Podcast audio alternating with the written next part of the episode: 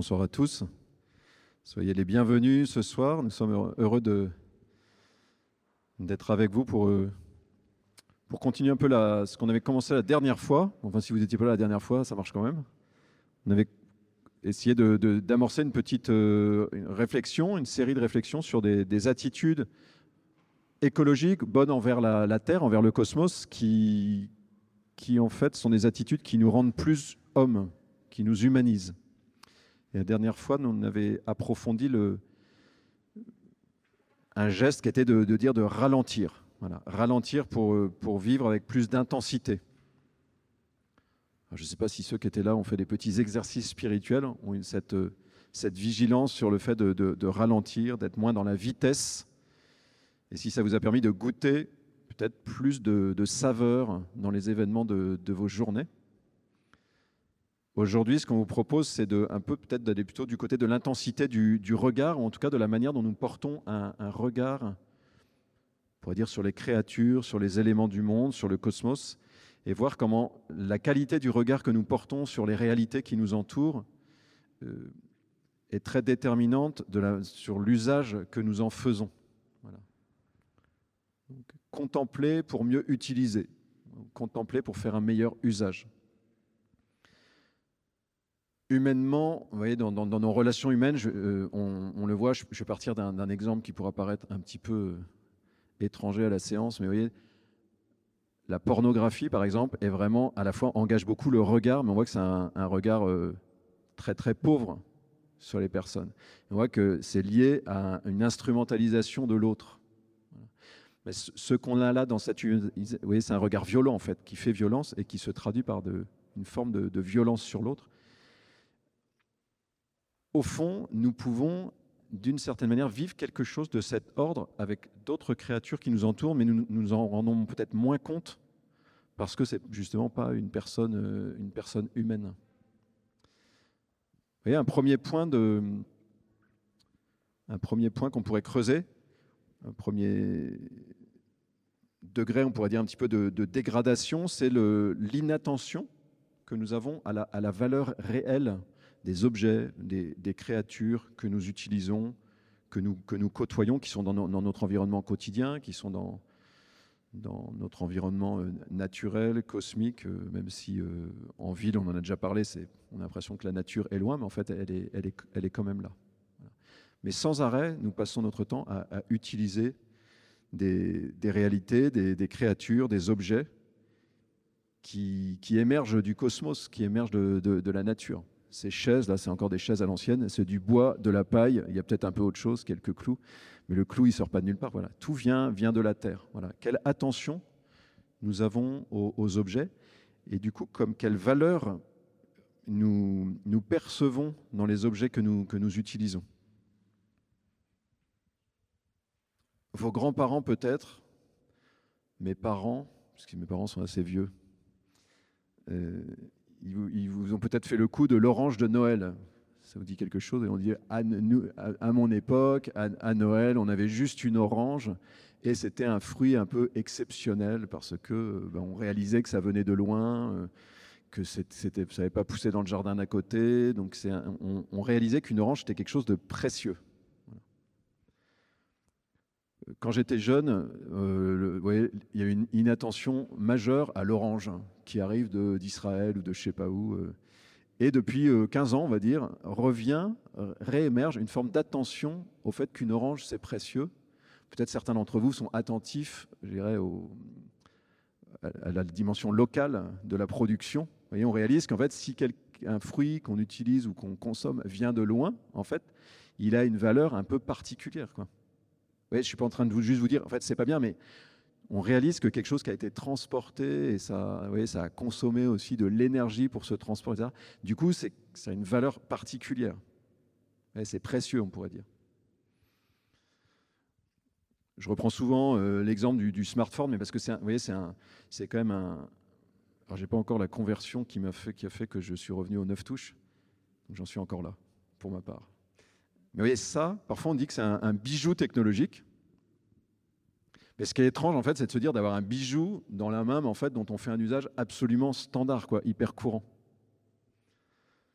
si, vous aviez vraiment un, bijou dont, nous avions conscience que c'est un bijou, je ne sais pas si j'avais un, un, collier en diamant, ça ne m'excite pas trop la, la, perspective d'un collier en diamant, mais imaginez quelque chose de très précieux dans la poche. En fait, on ne ferait pas juste comme ça en disant je ne sais pas trop où je mis, j'ai mis mon portable. Euh, c'est normal d'en avoir un. Si s'il est un peu, il commence à être un peu obsolète, que j'arrive plus à, télécharger les applications, j'en change, je vais acheter le suivant. À la fois, voyez, on peut dire on a conscience que c'est cher un, smartphone, mais c'est pas de ça dont je suis en train de parler. La valeur d'un objet, ça en fait, c'est vraiment, euh, il y a énormément de choses là-dedans. C'est un truc ultra précieux, tant au niveau des, tant au niveau de, des matières qui sont utilisées pour le fabriquer que de on dirait, du degré de, travail et d'élaboration pour arriver à produire un objet comme ça. Et vous voyez, là où il y a une inattention en nous, c'est que nous utilisons ça sans plus du tout faire attention. On ne réalise pas ce qui nous passe entre les mains, quoi, ce que nous avons entre les mains.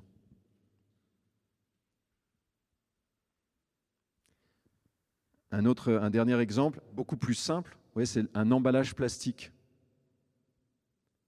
qui nous paraît voyez, quelque chose de tout à fait second et en fait c'est quelque chose qu'on balance. Alors là, on a, cette semaine, on réalise ce que c'est que d'accumuler de, des déchets. On est en train de se dire ah ouais, en fait c'est voilà qui nous sommes. Vous voyez, des trucs qui montent dans les rues là. Voilà, ce, que nous, ce, que, nous produisons, quoi. Ce que notre type d'usage du monde produit, quoi. La génération du, la génération du, du déchet, quoi culture du déchet. Le pape, il, a cette On est dans une culture du déchet. C'est-à-dire que pour nous, c'est habituel. Il y a une inattention. Nous sommes plus attentifs au fait que c'est bizarre peut-être de laisser une trace pareille dans le monde. Parce que là, c'est là, puis ça part. Bon, en ce moment, ça part pas, mais quand ça part, en fait, les, plastiques, en fait, il en reste aussi. Enfin, vous avez tous entendu parler du continent, je ne sais pas si on dit le sixième ou le septième continent, c'est-à-dire qu'il y, y, a plein de plastique quoi, qui reste euh, sur la planète pour des, des millénaires sans doute. Et le plastique, si nous réalisions que ça en fait une matière précieuse, c'est-à-dire que ça vient du pétrole, c'est-à-dire qu'on on va chercher des matériaux non renouvelables dans le cœur de la Terre, on les sort, euh, il y a tout un processus euh, de traitement euh, et, de production pour arriver à des plastiques qui sont comme des... En fait, c'est des matériaux assez élaborés malgré tout. Et donc, en fait, il serait bon que nous réalisions qu'un emballage, en fait, ça, c'est quelque chose qui est précieux, en fait. C'est précieux. Si nous réalisions davantage que c'est précieux, ça nous passerait moins entre les mains comme c'est normal de balancer du plastique. Peut-être certains d'entre vous qui travaillent un peu ça, vous sentez qu'il y a votre attention qui, s'éveille par rapport à ça. donc on va faire beaucoup plus attention à ne pas se dire bah, tiens c'est normal j'ai un sac, euh, j'en change, je le balance. Non on va dire bah, tiens j'en ai un, et euh, bah, il, faut qu'il me serve un peu longtemps. Je termine avec un dernier exemple, parce que c'est un, exemple qu'on a dans la Bible, puisque avec un, un objet ou une, créature qui est le pain, que Jésus lui-même utilise, et notamment qu'il utilise euh, le dernier jour avant sa mort. Donc il prend du pain. Et il prononce, en prenant ce pain, il prononce une prière sur ce pain. Mais cette prière, je ne vais pas aller jusqu'au bout, mais elle commence par, il, bénit Dieu en disant, ce pain, fruit de la terre et du travail des hommes. Vous voyez le degré d'attention de, Jésus qui nous ouvre, je trouve, un, chemin, c'est celui qu'on peut voir. Je prends quelque chose, dans, c'est ce que je vous disais tout à l'heure, je prends ça dans mes mains et je dis fruit de la terre et du travail des hommes. C'est-à-dire que là-dedans, comme je disais, alors je vais le garder pour le pain, dans du pain, il y a, euh, bah, il y a eu une semence de l'ordre du vivant, il y a de l'eau qui est tombée du ciel, euh, il y a les nutriments, je ne sais pas comment on dit, qui étaient dans le sol et qui ont, été puisés. Il y a tout le mécanisme euh, naturel de la, photosynthèse pour que la, plante lève, mûrisse. il, y a, tout ça qui est dans le pain. Et ce, et ce grain qui est arrivé à maturité. Quoi. Fruit de la terre c'est déjà quelque chose d'assez beau. Quoi. Donc il y a on peut y avoir déjà une, reconnaissance pour cette générosité, on pourrait dire, de la terre qui porte du fruit et qui fait que je peux manger. Mais il n'y a pas que ça, c'est fruit de la terre et fruit du travail des hommes. Alors aujourd'hui, c'est parfois la même personne qui fait un peu toute la première partie, mais c'est des métiers quand même ou des gestes différents ou des actions différentes. De labourer, même si on laboure plus toujours aujourd'hui, le laboureur, il y a le travail du laboureur, qui dans l'histoire de l'humanité, aujourd'hui c'est un peu différent avec les tracteurs, mais dans l'histoire de l'humanité, c'était parmi les travaux les plus difficiles d'être le laboureur. Il y a eu le laboureur et puis il y a eu le semeur, qui est un autre travail de semer au bon moment. Si, vous avez des amis agriculteurs, semer, c'est toute une intelligence. Quoi, de, on ne sème pas n'importe comment, etc. Et puis il y a de moissonner derrière, le travail du moissonneur.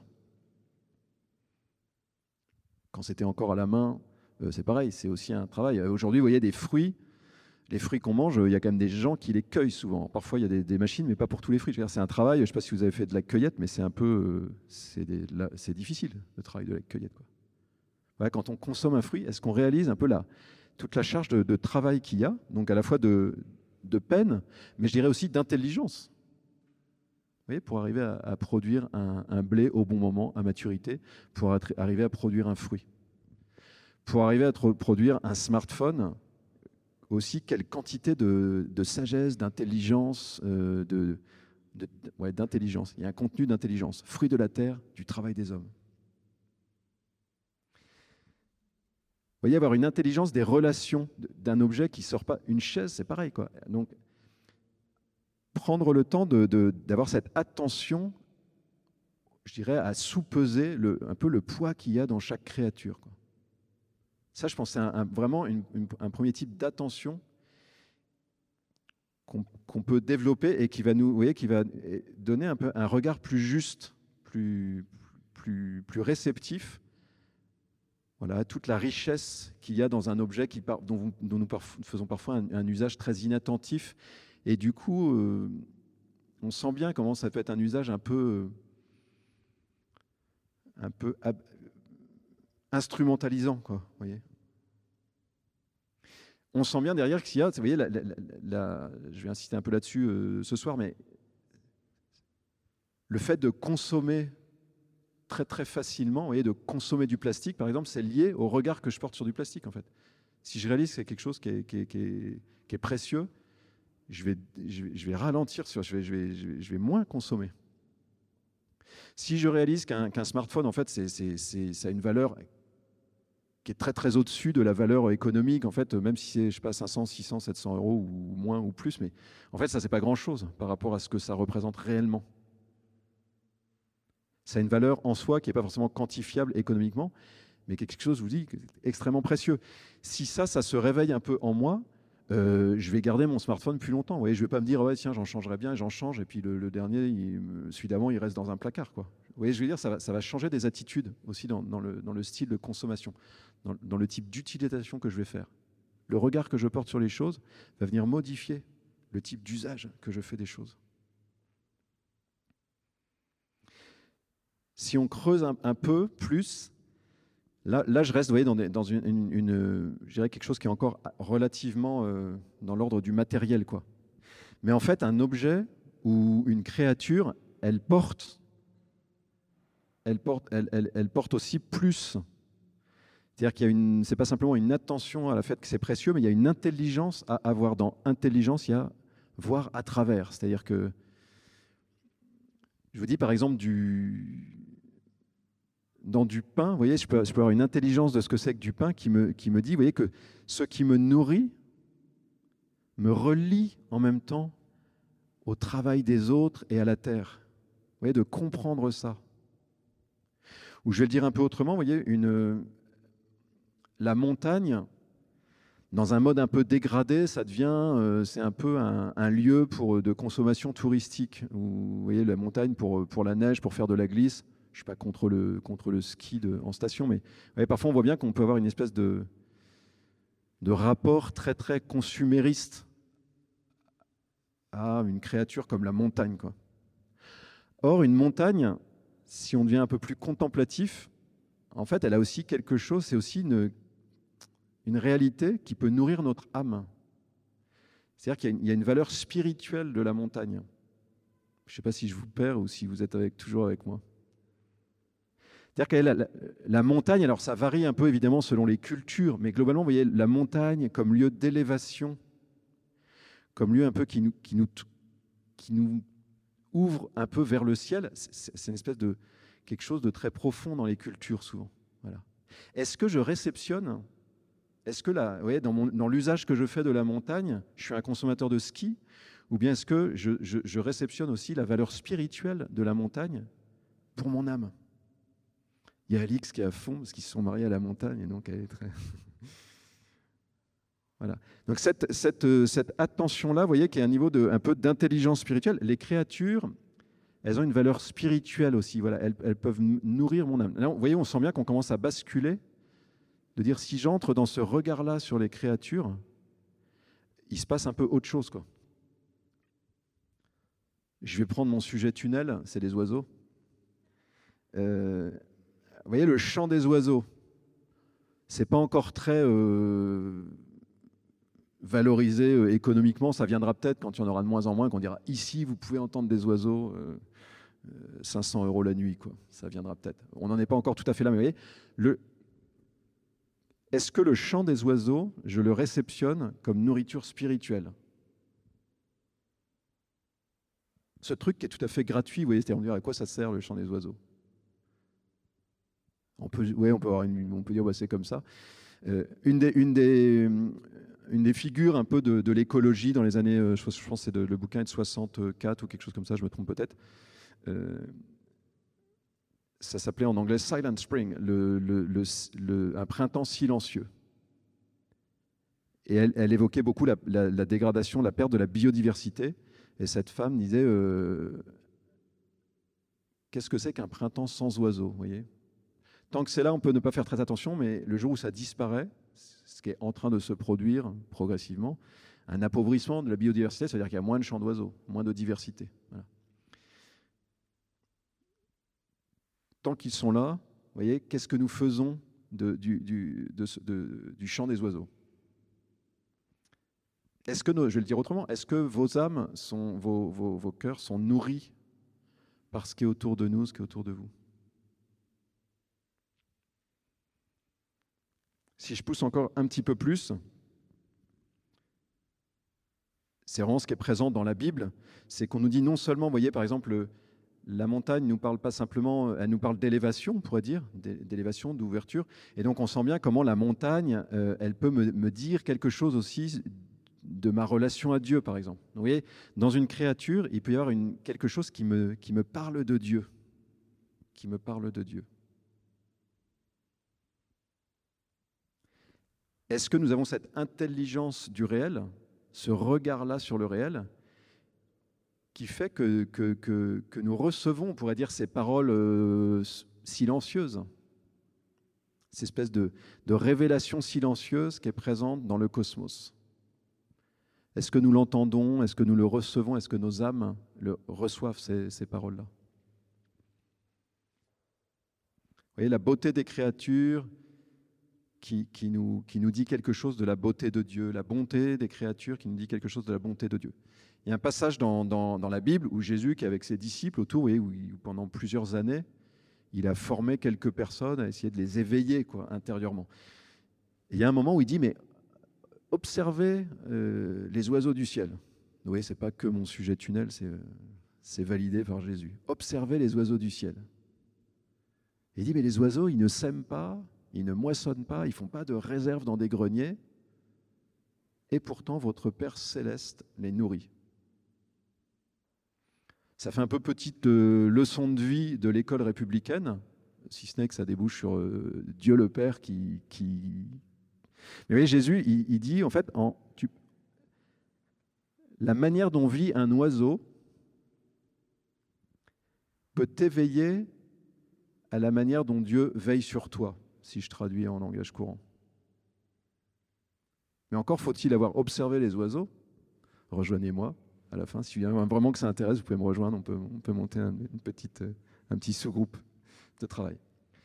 Jésus dit la même chose avec les, il dit les lys, regardez les lys des champs, c'est-à-dire vous voyez ce que c'est comme, comme plante quoi. Et donc Jésus prend le temps de regarder la beauté d'une plante. Et il dit Salomon, donc un, grand roi biblique, il dit Salomon dans toute sa gloire n'a pas été revêtu comme l'un d'entre eux. Donc il dit en fait cette gratuité, vous voyez, le regard de Jésus attrape aussi quelque chose de la gratuité, de, la beauté des créatures. Il dit mais regarde, regarde à quel point une plante c'est beau. Et tu t'inquiètes de quoi tu vas te vêtir. Voilà, c'est la conclusion de Jésus. Mais regarde comment Dieu s'occupe euh, d'une simple plante. Donc on voit comment, vous voyez ce que je veux dire, c'est que le, regard contemplatif devant la nature n'est pas un espèce de truc parfois juste magmatique, c'est aussi lié à une, observation assez euh, concrète, quoi, assez réel. Il y a un réalisme de Jésus dans la manière dont tu regardes, c'est, il regarde de près les choses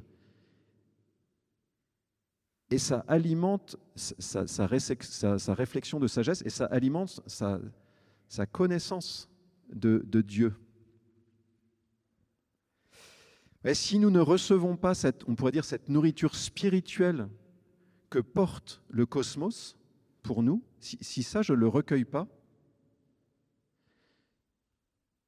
il me manque, c'est Christophe André, donc, euh, qui n'est pas spécialement euh, chrétien que je sache, qui parle beaucoup de méditation euh, pleine conscience, j'en avais déjà parlé la dernière fois, lui dit il y a des carences spirituelles dans le monde où nous sommes, des carences spirituelles.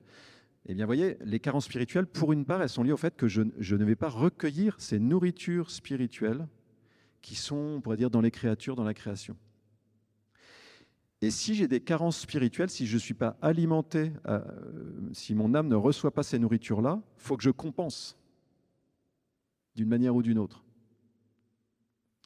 Et quand on a les moyens, ben, la compensation, c'est en consommant.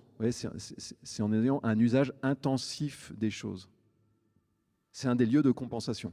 Il y a d'autres lieux de compensation, mais un des lieux de compensation qui, est un truc, un espèce de truc symptomatique de, de, la société ou des sociétés dans lesquelles nous sommes, c'est qu'il y a une perte, vous voyez, de cette réceptivité.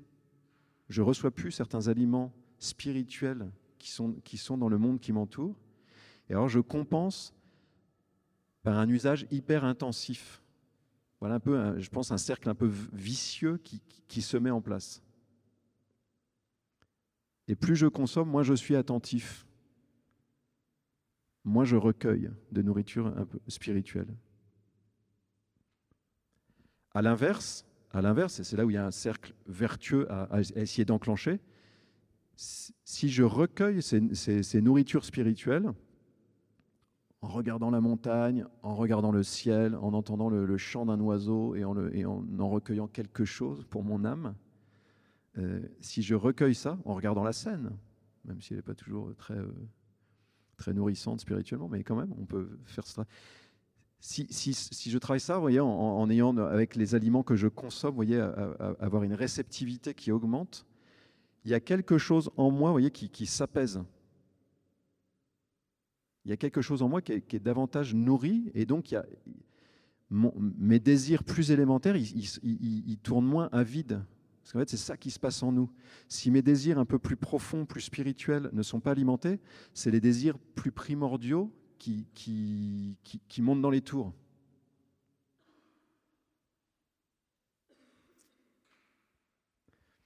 Et au bout du bout, euh, on pourrait dire que, vous voyez, contempler, dans contempler, il y a tout ce que je vous ai dit sur l'attention aux choses, leurs valeurs, ce dont elles sont porteuses comme nourriture pour l'âme, soit en elles-mêmes, vous voyez, l'élévation de la montagne, ou, ou, je sais pas, le calme d'une mer qui, qui roule, soit quand elle me parle de Dieu, si ça m'ouvre à Dieu, mais si je vais au bout de ça, de cette ouverture vers Dieu, il y a un moment où un besoin encore plus central en chacun de nous, alors peut-être que tout le monde ici ne, ne, validerait pas cette proposition, mais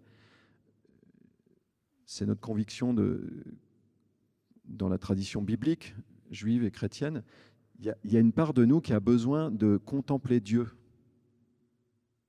Pas le contempler comme une chose matérielle, ni même comme euh, une, quelque chose d'imaginatif, donc c'est une contemplation euh, dont on n'a pas l'expérience par ailleurs.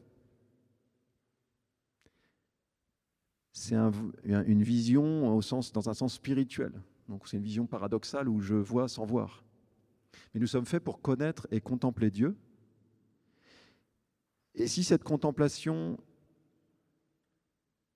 elle n'est pas euh, un minimum alimentée, il peut y avoir à nouveau ce mécanisme un peu de, compensation ou cette euh, effervescence des désirs, on pourrait dire plus périphériques, qui se met à tourner. Je terminerai en, donnant un, verset biblique qui peut-être synthétise un peu les choses. Euh, c'est dans un psaume, donc euh, une prière juive à l'origine, qui est reçue aussi chez les chrétiens, qui dit Comme un cerf assoiffé cherche l'eau vive. Ainsi, mon âme te cherche, toi, mon Dieu. Ouais, c'est un, peu, un peu des. C'est vrai que Jésus, Jésus n'invente rien quand il dit regardez les oiseaux du ciel. Vous voyez, un, psaume, euh, un psaume biblique dit. Alors, je ne sais pas si vous avez déjà vu un cerf. Première question. Je ne sais pas si vous avez déjà vu un cerf assoiffé. Parfois, au moment du, RUT, c'est-à-dire du brame, euh, entre la mi-novembre et mi-octobre, on voit des. Parce que le, cerf, c'est un peu, la, c'est un peu la, c'est le, le bovin des forêts, quoi. C'est, c'est, c'est pas, le, c'est pas un chevreuil gracile, quoi. C'est, c'est, hyper massif, un cerf. Donc le cerf, le matin, quand il va brouter de l'herbe, euh, la rosée qu'il y a sur l'herbe ne, lui suffit pas. Vous avez plein d'animaux, je sais pas, un lapin ou même un chevreuil s'il y a pas mal de rosée ce qui va laper sur les herbes, ça lui suffit pour, euh, euh, recevoir l'eau dont il a besoin, se désaltérer. Le cerf, il y a un moment, il a besoin d'avoir euh, de l'eau qui coule. Quoi. Il a besoin d'avoir ses, 10 litres ou ses je ne sais pas combien. Donc le cerf, il est plus facilement assoiffé, il a plus facilement l'eau qui prend. Et un cerf qui a soif, vous voyez, il y a, un côté impressionnant, une, bête sauvage qui a soif, qui cherche l'eau. Comme un cerf assoiffé cherche de l'eau vive. Et cette, image-là, elle peut parler de la soif qu'il y a en nous de trouver la source, de remonter vers la source. Comme un cerf altéré cherche l'eau vive, ainsi mon âme te cherche, toi mon Dieu.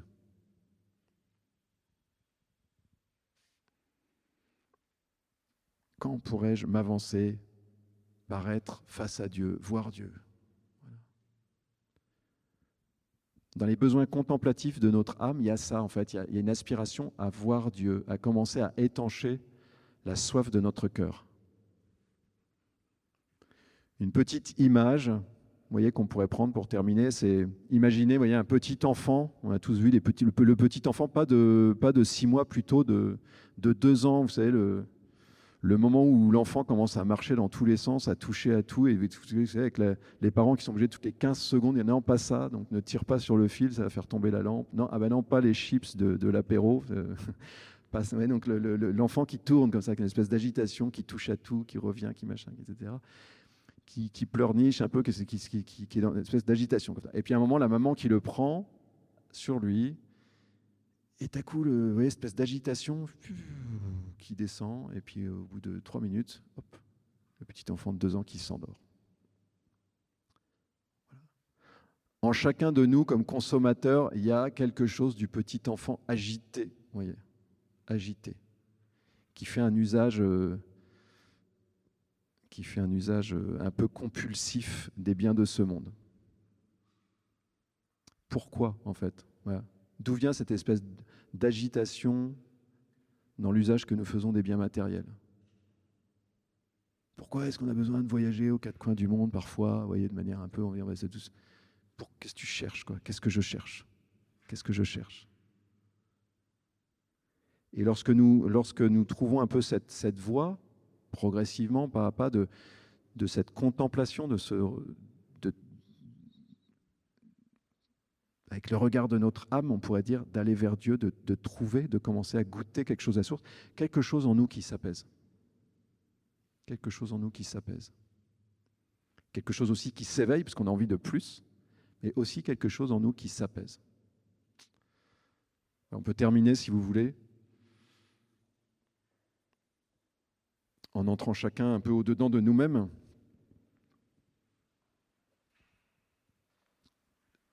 Si vous le souhaitez, vous pouvez fermer les yeux.